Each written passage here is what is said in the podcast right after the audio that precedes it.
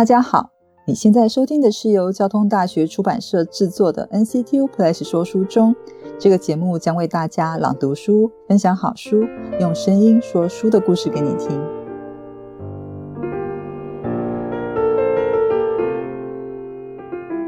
格斗听起来是很阳刚，而且偏男性为主的运动。在《女杰女子运动员纪实》这本书里。作者访谈到台湾首位职业女子格斗选手黄真玲，她勇于挑战性别刻板印象，但是她也为了坚持梦想，与最爱的家人产生冲突。接下来，让我们听她的故事。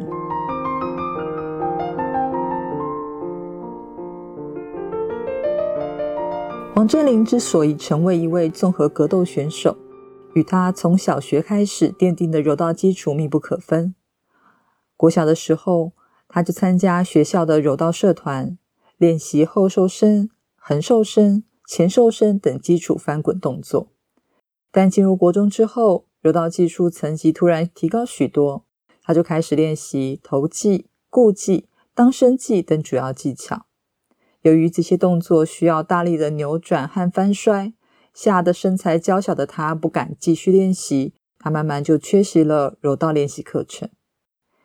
在迈入青少年时期的黄真玲，她常常因为翘课而被学校记过，教练便借此对黄真玲的父亲开出条件，他要黄真玲重回柔道训练，以功抵过。黄真玲的父亲一方面为了女儿的成绩，另一方面也希望她拿柔道作为兴趣，增强体魄，便开始督促她的柔道训练。到了后期，又加入了技巧类似脚力练习，双管齐下。黄真玲也累积不少优秀的比赛证明。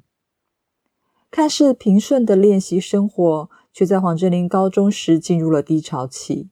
因为参赛选手的体重必须符合量级规定，超过重量即代表丧失资格，因此他必须在短时间内将体重降至规定的范围。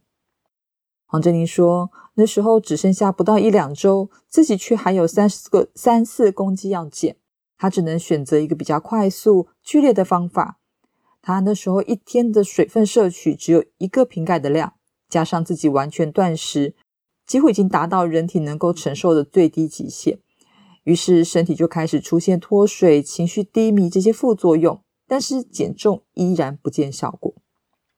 在那段时间的他身心俱疲，甚至萌生自我了断的念头。不管教练和队友如何鼓励他。他对柔道的态度就像是一颗泄了气的皮球，再怎么充气都无法恢复原状了。他说，当时来自各方的压力压得自己喘不过气，他也边哭边骂自己，为什么就是减不下来？当一个选手真的好累。黄振林的痛苦无人能懂，压力就像如影随形般的鬼魅缠着他，直到他不得不放弃才停歇。那段不愿意启齿的低潮期，是黄真玲人生当中感到最力不从心的时刻，也让她开始为自己设下底线。她不想再为了训练和比赛，让自己的身体面临这些极限的考验。当时，黄真玲的父亲注意到女儿不对劲之后，去理解她为什么会产生退堂鼓的这个理由，他就不再坚持要黄真玲继续练习了，反而陪着她去跟教练解释。正式退出训练，所以这样子停止训练，一直持续到黄真林大学的时候，他都没有再继续练习柔道了。他享受了一个单纯的读书时光，随心所欲的过日子，还想吃就吃，不必再担心运动员苛刻的体重限制，想玩就玩。毕业后，他就自己一个人离开台湾，找寻除了运动以外的人生目标。在父母口中，从小就个性独立的黄真林。做任何决定之前啊，都不会先和家人讨论，总是先做才报备。他是一个完完全全的行动派。在他大学毕业后，一心向往飞到国外工作，在异国体验不同于台湾的民俗风情。他自己也承认，比较喜欢国外的生活胜过台湾。但是他父亲却希望家中每个小孩在完成大学学业后，能够安安稳稳的找份工作，生活平顺就好。不过，个性固执的黄真玲，她发现自己没有办法和严厉的父亲沟通，叛逆的他就不顾家人的意见，从台北体院毕业之后，就一个人带着行李飞往美国。当时呢，他飞往美国从事了四个月的打工度假，工作内容是负责饭店的打扫和客房服务。在闲暇之余，他就和和朋友到美国各地去游览，增广见闻，拓展人脉。在结束美国的短暂打工生活之后，他就回到台湾，找到一份教导幼儿体操的教练工作。他回味起往日练习柔道的时光和身手。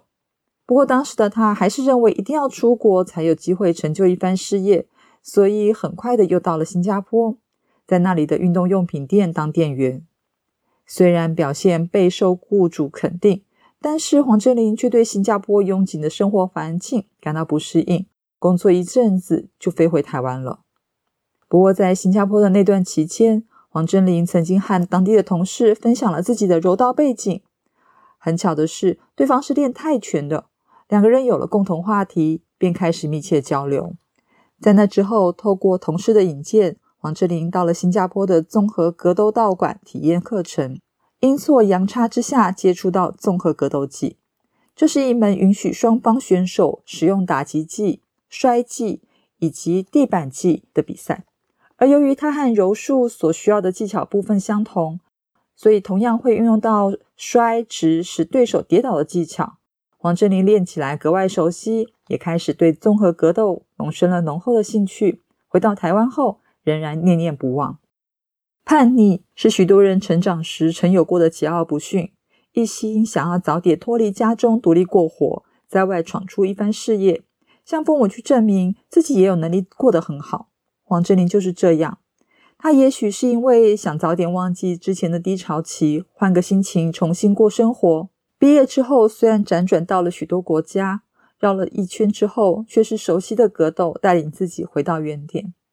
只不过这次他的梦想蜕变了，不再只是将格斗当作兴趣，而是下定决心努力钻研它，立志成为一位能在。国际上为国争光的女子综合格斗选手，继续用汗水在赛场上拼斗。她甚至因为格斗选手的身份，对于自己土生土长的地方产生更多的眷恋与使命感，愿意以自身的经历抛砖引玉，吸引更多人为台湾的格斗运动发声。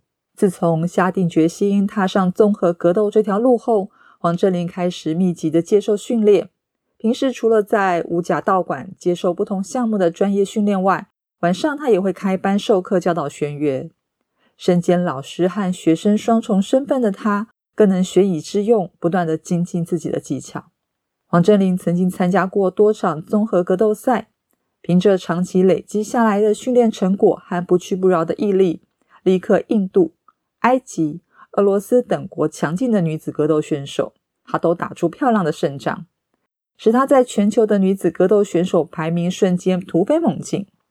但身为台湾第一位女子格斗选手，黄哲林不自傲于自己的成绩，而更希望能够有后起之秀串起，让台湾的女子格斗也能像国外一样蓬勃发展。只可惜，现今台湾从事格斗的女子选手比较不多，而且啊，多数还停留在刚刚接触的阶段，要在短时间达到像她一样的成绩，并不容易。因此，道馆里的男选手就成为他最密切的训练伙伴。这些与男选手对打的经验也累积了他比赛优势。男女选手之间，不论力道还是爆发力，都有一定的差距。经常和男选手做对打练习的黄真林，早已习惯男生的力道和速度，所以当他正式比赛面对女选手时，自然不会感到太大的压力。对方击中自己身体，也不会那么容易感到疼痛。这些都是不分性别，而且扎实的日常训练所带来的成果。黄真林笑着说：“道馆里的男选手们都不把他当做女生看待，反倒像是哥们。我们在旁啊观看他的练习，也能感受出他们彼此之间的信任和默契。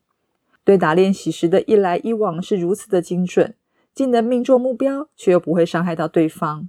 他们空闲时的谈笑，聊着彼此的表现和进步。”更是加深了他们之间的情感。有一群怀有共同目标的奋斗伙伴，就是最坚固牢靠的依靠。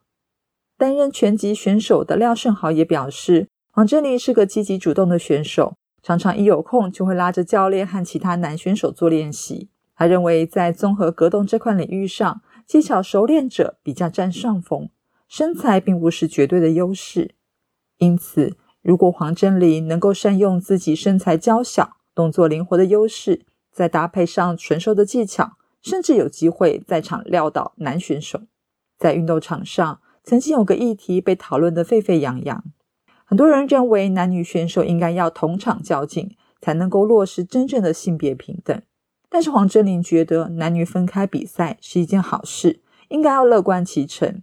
有许多体育比赛除了按照性别分开竞赛，不同生理条件的选手也都能够适得其所，各自被分到合适的组别，跟实力相当的选手相互比拼，才能算是公平的竞技。以黄真林为例，他属于少见的四十八公斤的轻量级选手。很少有其他的女格斗选手身材和她相当。如果比赛组别只有分成中高量级，这样她就会丧失了参赛的资格，而长时间的努力训练也会化为泡影。黄真林觉得分组竞赛对选手是有利的，除了符合立足点的平衡，同时也提供各式各样的参赛机会给每一位努力耕耘的选手，让他们的表现有机会透过比赛获得肯定。在二零一五年的一场综合格斗大赛前，黄振林被媒体记者冠上了“野玫瑰”“格斗甜心”的称号。当时的他觉得一头雾水，不明白为何只有他拥有特别称号，而其他男选手没有，都只有姓名称呼。虽然他早就耳闻国外的运动选手不论男女都会帮自己取个响亮的称号，但是他不能理解的是，为何在台湾常常只有女生会被取绰号，像是“某某甜心”。某某宝贝，对于这个现象，他并不排斥，但是他认为这些称号并不足以代表他个人的一切。他会继续成长，不断进步，用精湛的表现让更多人认识自己，证明他自己是谁。而另一个令他百思不得其解的是，台湾男性和外国男性对于自己格斗选手的身份所保持的不同态度。黄哲林表示，或许是因为那男人主义的影响。台湾男性普遍还是存在一种思维，就是女性要个性柔弱、温顺。可是反观外国男性，他们一旦知道面前的女性身份是女子格斗选手，反而会因为这种反差，对她产生浓厚的兴趣，想要更进一步的去了解对方。这就是台湾女性常常受到社会大众的期待，而且有一些性别的刻板印象影响，左右了生涯发展的选择。无法放宽心，投身于自己真心喜欢的领域。女子运动员就是其中一个被视为和女性特质反差的这种运动身份。尤其是黄真玲从事的又是高危险的综合格斗，不但父母亲反对，周遭的朋友啊，也时常对他的格斗身份感到惊讶。一个人的身份是旁人无法决定，也是不容置喙的既定事实。因此，黄真玲认为，社会大众关注的焦点。不该只放在女子运动员这个身份上，更应该花心思去看待他们的努力和成果。不过啊，让黄振林感到欣慰的是，他身边有些不属于格斗领域的朋友们，虽然对他选手身份感到吃惊，但是都表示支持。他和家人处处担心反对的态度形成强烈的对比。谈到父母亲，黄振林原先开朗乐观的口气明显沉重不少，神色中也多了份忧愁和牵挂。身为家中排行中间的孩子，姐姐和弟弟都出国念书，最小的妹妹留在台湾，只有他毅然决然的不顾父母亲的反对，选择成为一名职业格斗选手。这个决定让母亲非常担心，也让父亲大失所望。父亲以为这是用来规训女儿的柔道训练，只是额外培养的兴趣，怎么知道黄振林却以他为跳板，踏上了格斗之路。黄振林的父亲直到我们采访的那天。依然是不谅解女儿，两人的关系降至冰点，只剩下简单的嘘寒问暖。因为他们彼此心知肚明，聊太多势必会引来不必要的争吵。我们访谈时问到了黄哲林的父亲，黄哲林其实小时候是怎么样的呢？他夫妻回忆起过往，他说黄振林从小就有体育方面的天赋，房间内都是从小到大比赛得到的奖牌。本来还是希望他好好的训练，未来能当个警察。谁知道他去选择去打格斗。他知道自己从小疼爱有加，并且寄予厚望的女儿长大后再进了格斗世界，所以他就觉得自己与女儿的距离越来越远。这些他是原来没有想到的。所以呢，自从黄振林成为格斗选手后，他父亲紧锁的眉头就几乎没有舒缓过，也暗示着父母间的心结越来越深了。那当然也是因为黄振林的个性比较内敛，不善于表达内心的情感，他的父亲也是。所以他们的亲子关系一直都不是很好。不过黄振林一路走来的酸甜苦辣，父母亲都看在眼里，充满了担心和不舍。黄振林也懂，不过双方的矛盾心态还是让他们减少了沟通，至今谁都没有打破僵局。家里总是有一股不太好的低气压。不过啊，黄真林这几年在竞技场上的努力跟成绩，好像也动摇了一下母亲的想法。母亲会在心里默默支持他，也会试着从旁劝说父亲，然后拿黄真林赢得比赛的报纸给父亲看。不过，父亲至今还是没有完全跟黄真林解开心结。黄振林曾经多次的出国比赛，面对各国条件不一的选手，都能够保持一贯的沉着态度，以退为进，寻找进攻的时机点，一举击溃对手，赢得胜利。但看似泰然自若的他说啊，其实每次比赛时自己心里都非常的紧张。让他紧张的并不是这个高张力的比赛，而是在满场台湾民众的加油声中，他有绝对不可以输掉比赛的压力，因为他要为台湾争一口气，让世界知道他是土生土长的台湾人，同时也是台湾体坛培训出来的选手，证明台湾也有能力发展不亚于外国的综合格斗。现在的黄真林认为自己的状态是越来越好了，进步的幅度也持续变大。如果照着这个速度训练下去，很快的就能替台湾甚至是亚洲打下更光荣的成绩。身为一个运动员，他认为真正重要的是有没有那颗拼斗的心，发挥出自己百分之百的实力，也要尽全力去赢得比赛。这就是运动选手的使命。在黄真林的眼神中，我们不难看到他有满满对综合格斗的热爱。即使现在走在女子格斗路上，她依然是孤单一人，但是她不会退却，还要继续的在格斗场上发光发热，大声的向世人宣告，她是黄真玲，世界上独一无二的女子格斗选手。虽然看似与格斗界这种粗犷的形象格格不入，但是在她的小小身躯里面，隐藏着无比巨大的能量，也住着一颗勇于冒险的灵魂。谢谢你今天收听《女杰女子运动员》这本书。除了访谈到女子格斗选手黄真玲，还有我们大家都很熟知的举重选手郭幸存，共有七位女子运动员的故事都收录在这本书里面。希望大家都能够在这些女子运动员对运动的坚持和热情中得到正面的启发。NCTU Plus 说书中，我们下次见。